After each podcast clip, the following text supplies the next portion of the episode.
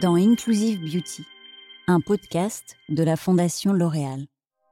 Dans ce podcast, je rencontre des femmes qui se confient sur la façon dont le cancer bouleverse la vie, le rapport au corps et à la féminité. En plein combat, ex-patientes, médecins, socio-esthéticiennes, toutes s'accordent sur le fait que prendre soin de soi est une arme essentielle pour se battre face au cancer. Je m'appelle Sarah Peb, je suis comédienne et j'ai eu un cancer du sein à 30 ans. Dans mon spectacle, Cas surprise, je raconte mon parcours avec humour et je parle des rencontres avec d'autres patients, des cas fighters et cas fighteuses, comme on s'appelle entre nous. Ce cas, c'est la lettre K qui symbolise le cancer. Julie fait partie de ces belles rencontres. Suite à son cancer, Julie a créé les Frangines, une marque de franges et turbans, alternative féminine et créative à la perruque.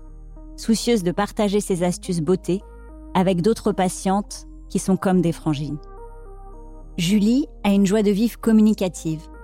Elle parle de son parcours sans filtre et de l'aide précieuse qu'a constitué la socio-esthétique. Elle témoigne de ce que cette épreuve peut apporter. Un changement de cap pour faire enfin ce que l'on aime. Bienvenue chez Julie. Est-ce que ça a été tes armes? Qu'est-ce qui t'a qu'est-ce qui t'a aidé à te battre? Ben en fait, euh, moi, enfin, quand je tombais malade, j'ai fait l'erreur d'aller voir sur internet à quoi j'allais ressembler. Et en fait, euh, ça, tout ce que j'y voyais, vraiment, c'était très choquant, c'était, ça faisait peur. Donc euh, moi, comme j'étais quelqu'un qui était très coquette avant tout ça, j'avais les cheveux très très longs. Et c'est vrai que ce qui m'angoissait le plus, comme je pense comme 95% des femmes, euh, c'est que et des hommes, attention parce que aussi ça, ça les angoisse à perdre des cheveux. Ben voilà, c'était de de plus avoir de cheveux. Avant tout ça, j'avais les cheveux très longs, j'avais les cheveux à la taille. Et c'est vrai que je me disais, mon Dieu, mais je vais me retrouver sans cheveux. J'avais jamais eu les cheveux courts à part quand j'étais enfant et je m'en souvenais plus. Donc je savais pas du tout à quoi j'allais ressembler. Donc je suis allée voir et vraiment, j'ai fait oh. Et donc c'est vrai que bon, ben j'ai eu une phase d'acceptation parce que ben, on a tous une phase d'acceptation où on est en colère, euh, où on en veut à la terre entière, euh, où on se dit ben, pourquoi moi, qu'est-ce que j'ai fait au bon Dieu pour mériter ça? Enfin, je pense qu'on on passe tous par ces questions-là. Et donc je me suis enfermée chez moi pendant 15 jours, je crois, où euh, je voilà, je pleurais, où j'étais là en mode euh, mais qu'est-ce qui va m'arriver? Mais non, je me pinçais chaque matin en me disant en fait je, je, je fais un cauchemar, je vais me réveiller. Et j'avais beau me pincer, mais je me réveillais jamais, c'était bien là. Donc un matin, je me suis réveillée, je me suis dit, bon, c'est là en fait. C'est arrivé. Euh, c'est comme ça, il va falloir que tu te battes parce que si tu te, enfin, si tu te bats pas, ben peut-être que tu vas aller à un endroit que tu connais pas, que t'as pas forcément envie d'y aller, parce que là on est vachement bien. Donc euh, fais tout ce que t'as pas encore eu le temps de faire. Et donc je me suis levée un matin, mais comme ça en disant bon écoute c'est là, donc maintenant je vais euh, ben, je vais reprendre ma vie en main. Pour la première fois de ma vie, je suis en arrêt maladie. Je l'avais jamais été en huit ans de boulot. C'est vrai que mon employeur quand je suis tombée malade, il m'a dit bon vous avez jamais été en arrêt maladie, mais là euh, vous avez fait fort quand même deux ans d'un coup. Et mais c'est vrai que ça m'a permis, ben, ça a été le coup de pied aux fesses pour moi pour reprendre ma vie en main parce qu'avant bah, j'étais juriste et euh, juste euh, j'ai fait droit pour faire plaisir à mes parents parce qu'ils s'inquiétaient de me voir devenir tatoueuse. Les traitements du cancer marquent le corps. Il y a les cicatrices, bien sûr, mais aussi les points qui sont tatoués aux endroits où doivent être faits les rayons pour assurer le traitement le plus précis possible. Je n'en étais pas informée à l'époque on ne m'avait parlé que de marquage au feutre. Or, le jour J, j'ai compris qu'en fait, on allait me tatouer quatre points sur le buste. Pour le corps médical, de simples points. Pour le patient, une marque indélébile de plus. De plus en plus d'anciens patients font le choix de se faire tatouer. Par exemple, certaines femmes ayant eu un cancer du sein se font tatouer le buste en complément ou à la place d'une reconstruction mammaire. Comme le dit David Le Breton, sociologue à l'Université de Strasbourg, il s'agit d'une manière de se réapproprier son corps qui a échappé à tout pouvoir pendant la maladie. Le tatouage constitue une métamorphose heureuse. Et en fait, j'étais pas heureuse et je savais que je ferais pas ça toute ma vie. Donc euh, le cancer, ça a été euh, le coup de pied aux fesses pour, euh, ben, pour dire allez, prends ta vie en main, change de vie. Donc je me suis réinscrite à l'école d'art. Donc ce matin-là, quand je me suis levée, que j'ai dit bon, fais les choses, je me suis, je suis allée à une école d'art, j'ai expliqué mon souci, je dis voilà, il m'arrive ça, j'ai besoin de, de faire ce que j'ai envie de faire. Jusqu'à présent, j'ai été beaucoup frustrée parce que j'ai eu la vie que les autres avaient rêvé pour moi. Mais là, j'ai plus envie de ça parce que j'ai un cancer et donc j'ai envie de prendre ma vie en main. Et si je m'en sors et je vais m'en sortir, eh ben, je veux vivre mes rêves. Je veux être actrice de ma vie et plus subir. Et donc voilà, j'ai repris l'école d'art. Dans ma tête, je me suis dit, dans deux ans, je serai tatoueuse. Et puis bon, la vie m'a emmenée vers autre chose. La vie m'a emmenée vers... Euh... Ben, en fait, au départ, j'ai créé un blog sur la gestion de la féminité pendant le cancer, parce que justement, sur Internet, je trouvais que des trucs glauques, euh, mis à part quelques quelques blogs qui étaient sympas comme le blog de Lily, euh, le blog le blog de de, de Charlotte, euh, enfin voilà tous ces blogs là qui sortaient de l'ordinaire, mais tous les autres c'était un peu lourd. Et donc j'ai créé mon blog où je parlais que de trucs cool et de beauté où en fait j'avais décidé de mettre euh, toutes les idées que j'avais chopées moi pendant mes traitements à droite à gauche, euh, donc euh, auprès de ma socio-esthéticienne Cécile à la Ligue contre le cancer et au Centre Antoine Lacassagne.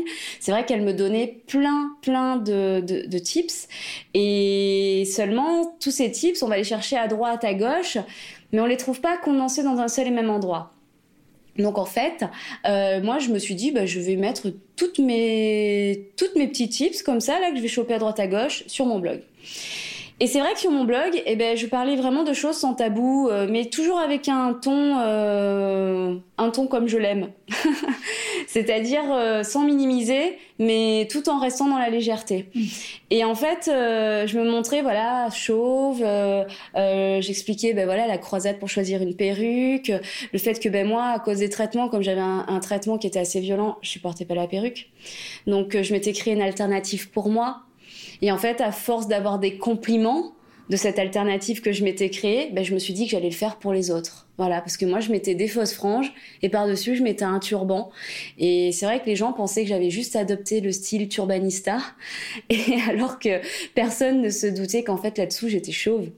Et je me suis dit, bon, ben, c'est vrai que c'est quand même vachement plus confortable qu'une perruque, sachant que j'ai eu euh, mon cancer en plein été et que c'était juste, euh, c'était juste impossible pour moi de supporter la perruque sur ma tête. Voilà. Donc au départ, c'est parti par et je continue de le faire, des ateliers nouage de turban qui s'appellent La tête dans les nouages, que je tiens donc dans toutes les associations et les hôpitaux qui veulent bien me faire venir bénévolement.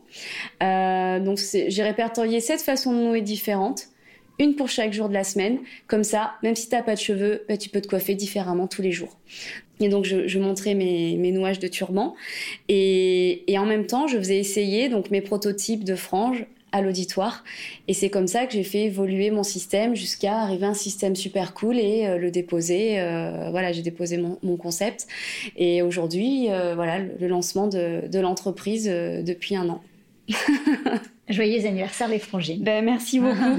c'est vrai que jour pour jour, euh, tu es là pour les un an des, bien contente. des frangines, ouais, où du coup il y a eu une belle avancée parce que ben, les frangines, si j'ai appelé ça les frangines, ce n'est pas parce que je fais de la frange.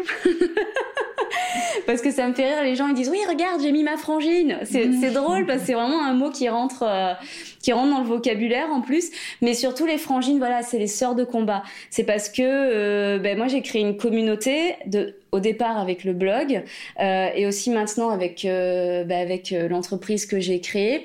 Euh, les frangines, c'est les sœurs de combat, mais c'est les sœurs de combat, on va dire, parce que dans la vie, on a tous des combats à mener. Et je rejoins euh, mon amie Charlotte qui dit souvent ça. Hein. Euh, on a tous des combats à mener, quels qu'ils soient. moi, ça a été le cancer, mais il y a d'autres personnes, ça va être autre chose, ça va être des grands brûlés ou ça va être une expérience de vie qui va être difficile et on mène tous des combats. Et en fait, euh, c'est vrai que j'ai matérialisé tout ça dans mon entreprise. Clairement, quand j'ai créé les frangines, j'ai créé l'entreprise de mes rêves. J'ai voulu créer une entreprise sociale et solidaire euh, parce que je reverse 5% de mon chiffre d'affaires à la recherche contre le cancer tous les mois à un centre unique cancer Donc pour pas le citer, Saint-Antoine-la-Cassagne à Nice, parce que c'est là-bas où j'ai été soignée et c'est un de leurs essais cliniques qui m'a sauvé la vie. Donc pour moi, c'était le juste retour. Mais aussi parce que les frangines, si elles sont nées aujourd'hui, c'est grâce à la solidarité aussi, parce que j'ai fait un crowdfunding sur Internet pour pouvoir euh, créer euh, cette alternative à la perruque. Donc le crowdfunding, c'est euh, c'est un financement participatif pour ceux qui connaissent pas. Et, et donc j'ai réussi à lever voilà la somme nécessaire qui était assez énorme, 35 000 euros en 45 jours pour créer les frangines. Donc pour moi, rester dans la solidarité, c'était juste obligatoire en fait quand j'ai créé mon entreprise. Et là, cette année, la nouveauté, c'est euh, que j'ai aussi inclus les sœurs de combat dans le projet, dans le sens où aujourd'hui, tous mes turbans sont fabriqués par des femmes avec des maladies physiques et qui sont en réinsertion professionnelle. Donc voilà, pour moi, c'était hyper important qu'il y ait cette dimension-là, que mon entreprise ait le sens de mes valeurs. Donc euh, aujourd'hui, je peux dire que ben voilà, malgré tout ce qui m'est arrivé, euh, malgré les stigmates euh, du cancer qui durent, parce que ben je, je, peux en parler avec toi, tu le sais mieux que hmm. quiconque. Euh, ben oui, on guérit.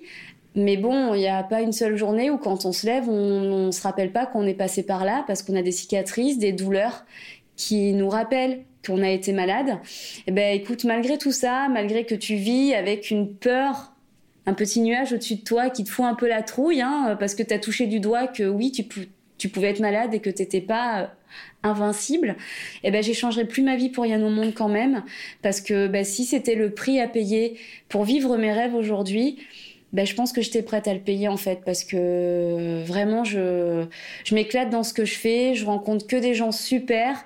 Euh, maintenant, moi, je te parle comme ça parce que j'ai un cancer qui s'est soigné. Mm.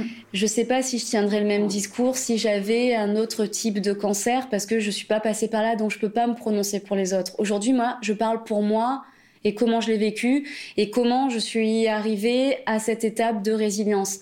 Maintenant, voilà, j'ai pas récidivé, euh, j'ai pas, voilà, je touche je du bois. Du bois. Ça n'arrivera pas. Euh, exactement. Et mais c'est vrai que euh, ben, quand on passe par là, et je le dis en toute honnêteté, et je le vois, je continue de, de, de dialoguer avec des sœurs de combat tous les jours. Euh, on a toute cette crainte là, on a toute cette crainte quand on va à nos examens, qu'on nous annonce une mauvaise nouvelle. Mm. Euh, voilà, c'est quelque chose qui qui reste au-dessus de notre tête. Mais encore une fois, comme je te dis, aujourd'hui, ben voilà, ça a été le prix à payer pour moi pour vivre mes rêves. Et eh ben ok, je l'accepte. et en fait, pendant mes traitements, pour moi, la beauté, c'était absolument pas futile et c'est ce qui m'a permis de, ben, de garder, euh, de, de garder mon moral. Ça a été de me sentir bien dans ma peau. Pour moi, c'était essentiel parce qu'en fait, je me suis rendu compte que que tu aies 15 ans, 25 ans, 35 ans, 65 ans ou 75 ans, que tu sois un homme ou une femme, eh ben, quand tu n'as plus de cheveux, plus de cils et plus de sourcils, tout le monde se ressemble. Et en fait, ce qui est compliqué, c'est de se réapproprier son identité. Et moi, je sais que quand j'étais euh, ben, comme ça, quand j'avais perdu toute ma pilosité, je sortais de ma salle de bain après m'être apprêtée pendant 35 minutes au moins.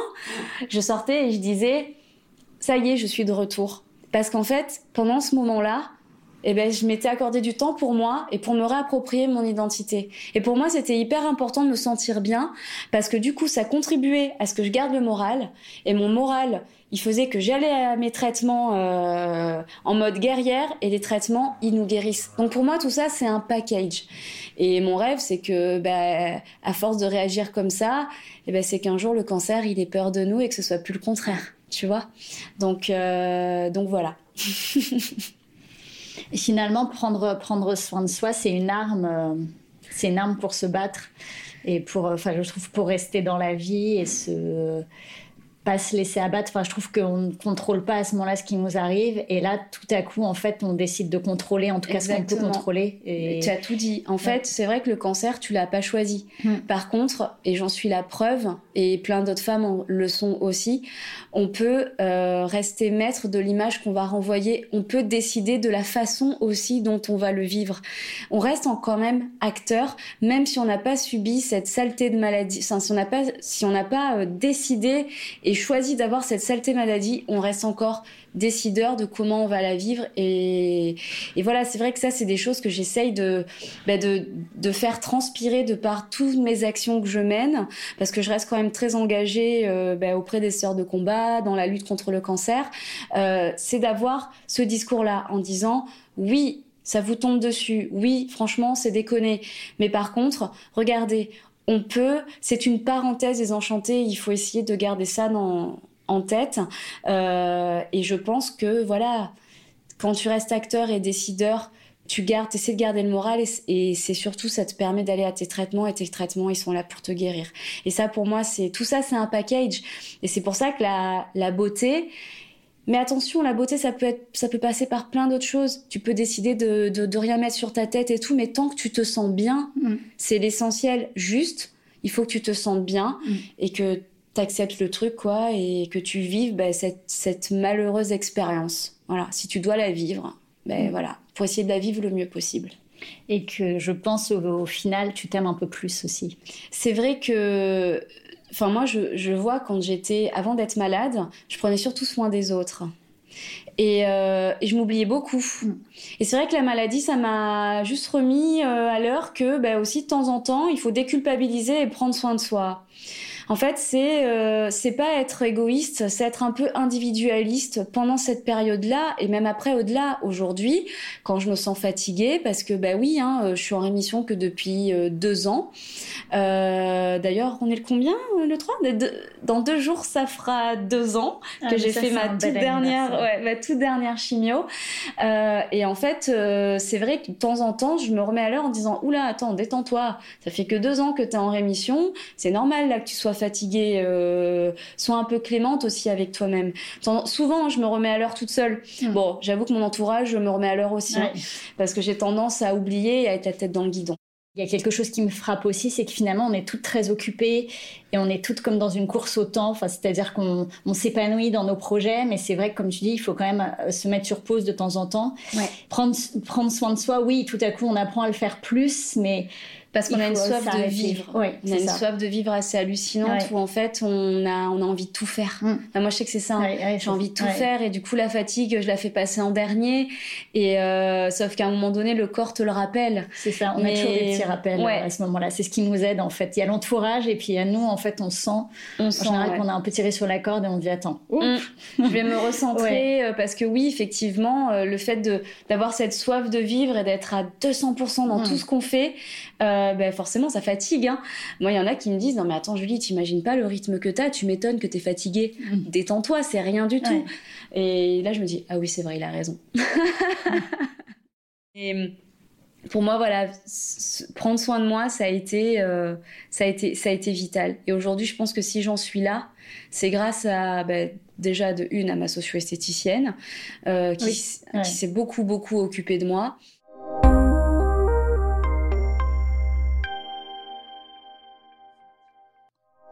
La socio-esthéticienne est une professionnelle de l'esthétique qui a suivi une formation spécifique pour apprendre la relation patient, la collaboration avec les soignants et les effets secondaires des traitements contre le cancer. Elle écoute, pratique des soins du visage, du corps, des pieds et des mains et des modelages. Elle donne des conseils pour prendre soin de sa peau et de ses ongles choisir les bons produits dermatologiques et maîtriser des techniques de maquillage et de nouage de foulard. La socio-esthéticienne peut exercer à l'hôpital ou en ville. Au niveau cutané, euh, c'était pas, c'était pas évident. heureusement, je savais très bien me maquiller. c'est déjà un bon atout. du coup, tu peux donner des conseils là-dessus aussi. Exactement. Et je confirme, c'est un podcast, mais Julie est très bien maquillée. Et moi-même, je vais suivre une petite formation. ouais, bah, j'ai gardé ça en fait. Bon, après, j'avais la chance que j'ai je me suis toujours bien maquillée. C'est ma maman qui m'a appris. Ma maman, elle a été, voilà, ma mère déjà dans mon cancer, elle a été très très importante. L'entourage est très important. Mm. En fait, le cancer euh, c'est aussi une aventure humaine. Je sais pas si toi ça t'a fait ça. Oui, si. Parce que parce qu'en fait, bah, tu fais des belles rencontres et il y a des gens qui vont t'étonner, il y a des gens qui vont énormément te décevoir. Mais il y a des gens qui m'ont dit, écoute Julie, euh, Ça me fait trop souffrir de devoir souffrir, alors je préfère plus te voir. Et ça, c'est des phrases, c'est une phrase que je me souviendrai toute ma vie en fait, parce que tu comprends pas. Mais après, avec du recul, je me dis oui, mais en fait, je lui, ai, je lui ai renvoyé ses propres peurs certainement. C'était trop dur. Bon, ok, je, je, lui pardonne, mais bon après, euh, je t'avoue que ce sera plus jamais mon ami. Euh, mais donc voilà, j'avoue que j'ai gagné 20 ans de maturité dans ma tête et dans ma vie. Le cancer aujourd'hui m'a fait vraiment avancer. Euh, certainement plus vite. Et, la seule chose qui me manque, c'est euh, mon insouciance.